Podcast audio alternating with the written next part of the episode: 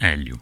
Se você for em uma festa de aniversário e encontrar balões que flutuam facilmente, eles certamente estarão cheios do gás hélio. Uma brincadeira comum que as pessoas fazem é aspirar o gás para modificar o som da voz, soando quase como um pato.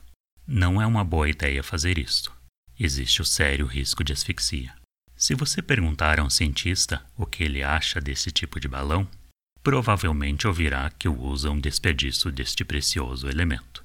O planeta Terra tem uma quantidade limitada do gás e, ao ser liberado na atmosfera, vai lentamente sendo perdido para o espaço. E no futuro poderemos ficar sem o precioso hélio.